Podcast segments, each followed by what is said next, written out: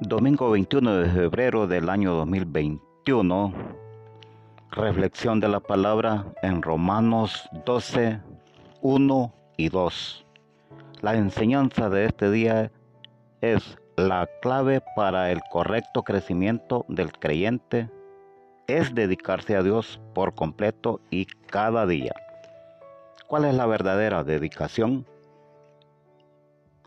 Proposición. La verdadera dedicación a Dios consta de tres pasos. En todas las cartas, sus cartas, el apóstol Pablo concluye con una lista de deberes prácticos que están basados en las doctrinas que ha presentado.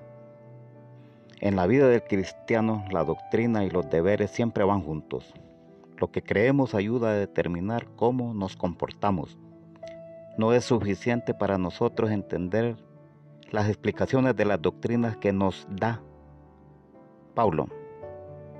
Debemos traducir nuestro aprendizaje en vida y mostrar en nuestro diario vivir que confiamos en la palabra de Dios. Bueno, la idea principal en esta sección consiste en las relaciones, estimados fraternos. Si tenemos una perfecta relación con Dios, tendremos una perfecta relación con las personas que forman parte del medio en el cual vivimos. Si alguien dice que ama a Dios y aborrece a su hermano, el tal es mentiroso. Esto lo encontramos en 1 Juan 4:20. Nuestra relación con Dios, ahí podemos leer en Romanos 12, del 1 al 2. Hay cuatro por tanto en la carta de Pablo a los romanos. La primera, en el capítulo 3, versículo 20, por tanto, de condenación, declara que todo el mundo es culpable ante Dios. Número 2, en capítulo 5, 1, por tanto, de justificación. 3, capítulo 8, 1, por tanto, de garantía. Y la 4, en el capítulo 12, 1, por tanto, dedicación, el cual estamos hablando este día. Esta dedicación es la base para las relaciones que Pablo explica en esta sección. ¿Cuál es la verdadera dedicación? Como Pablo la describe aquí, la dedicación cristiana involucra los siguientes pasos. Dar a Dios su cuerpo. Antes de creer en Cristo, usamos nuestro cuerpo para cometer toda clase de pecado, pero ahora que le pertenecemos a Dios, debemos usar nuestro cuerpo para la gloria de Él. El cuerpo del creyente es el templo del Espíritu Santo. Esto lo encontramos en 1 Corintios 6, 19 al 20. Ya que el Espíritu de Dios mora en nosotros, nos dice Romanos 8, 9. Es nuestro privilegio glorificar a Cristo en nuestro cuerpo y magnificar a Cristo con nuestro cuerpo. Filipenses capítulo 1, 20 al 21. Así como Cristo tuvo que llevar sobre sí mismo un cuerpo para cumplir la voluntad de su Padre sobre la tierra, asimismo debemos ceder nuestros cuerpos a Cristo para que pueda continuar la obra de Dios a través de nosotros. Debemos ceder los miembros de nuestro cuerpo como instrumentos de justicia, como lo dice Romanos 6, 13, para que el Espíritu Santo los use en el trabajo de Dios. Los sacrificios del Antiguo Testamento fueron sacrificios de muerte, pero ahora nosotros estamos dispuestos a hacer sacrificios vivos. Hay dos sacrificios vivos en la Biblia que nos ayudan a entender lo que esto significa. El primero es Isaac en Génesis capítulo 22. El segundo es el Señor Jesucristo Isaac fue puesto en el altar y estaba dispuesto a morir en obediencia a la voluntad de Dios. Pero Dios envió a un cordero para reemplazar a Isaac. Isaac murió de todas maneras, él murió a sí mismo. Se paró allí en el altar para cumplir lo que Dios quería. Cuando él se bajó del altar, Isaac fue un sacrificio vivo para la gloria de Dios.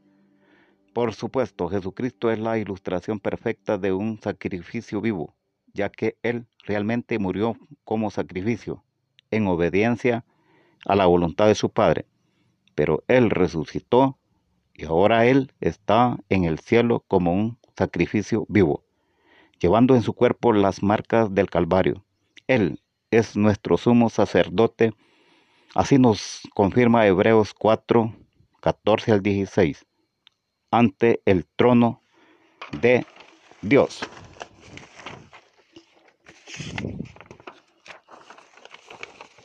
El verbo presentar en este versículo significa presentar una sola vez para siempre. Indica un compromiso definitivo del cuerpo de Dios, así como el novio y la novia en su día de boda se comprometen el uno al otro. Así este compromiso de presentarse es una sola vez y para siempre determina lo que cada uno tiene que hacer con sus cuerpos. Pablo nos da dos razones para este compromiso. Primero, esta es la respuesta correcta a todo lo que Dios ha hecho por nosotros. Os ruego por las misericordias de Dios. Dos, este compromiso es nuestro culto racional o nuestra alabanza espiritual. Esto significa que cada día es una experiencia de alabanza al ceder nuestro cuerpo para Dios. Dar a Dios nuestra mente Verso 2. El mundo quiere controlar nuestra mente, pero Dios quiere transformar nuestra mente. Vea Efesios 4, 17 al 24. Lo mismo nos dice Colosenses 3, del 1 al 11. Esta palabra transformar es la misma que, que transfigurar en Mateo 17, 2. De aquí viene la palabra metamorfosis. Esto describe un cambio desde adentro, desde dentro. El mundo quiere cambiar nuestra mente, por lo que ejerce presión desde el exterior, pero el Espíritu Santo cambia nuestra mente, liberando el poder desde dentro. Si el mundo controla su pensamiento, usted se ha conformado. Si Dios controla su pensamiento, usted se ha transformado. Dios transforma nuestra mente y nos hace de temple espiritual mediante el uso de su palabra. Así como usted invierte su tiempo en meditar en la palabra de Dios, memorizándola y haciéndola parte de su ser interior, Dios gradualmente hará su mente más espiritual. Esto lo comprobamos en 2 Corintios 3, 18. Dar su voluntad. Verso 2. Su mente controla su cuerpo y su voluntad controla su mente. Mucha gente cree que controla su voluntad mediante fuerza de voluntad, pero usualmente fracasan. Esta fue la experiencia de Pablo, como se lee en Romanos 7, 15, 21. Es solamente cuando cedemos nuestra voluntad a Dios que su poder puede tomar el control y darnos la fuerza de voluntad que necesitamos para ser cristianos victoriosos. Rendimos nuestra voluntad a Dios a través de la oración disciplinada. Tanto como usemos el tiempo en oración, tanto rendimos, nuestra voluntad a Dios en oración. No mi voluntad, sino la tuya sea hecha. Debemos orar por todo y dejar que Dios nos guíe en todo para tener una relación correcta con Dios. Debemos empezar el día dejando a Dios nuestro cuerpo, mente y voluntad. Que Dios les bendiga. Estimado fraterno y fraterna, Armando Orellana, capítulo Candelaria, zona occidente 4B.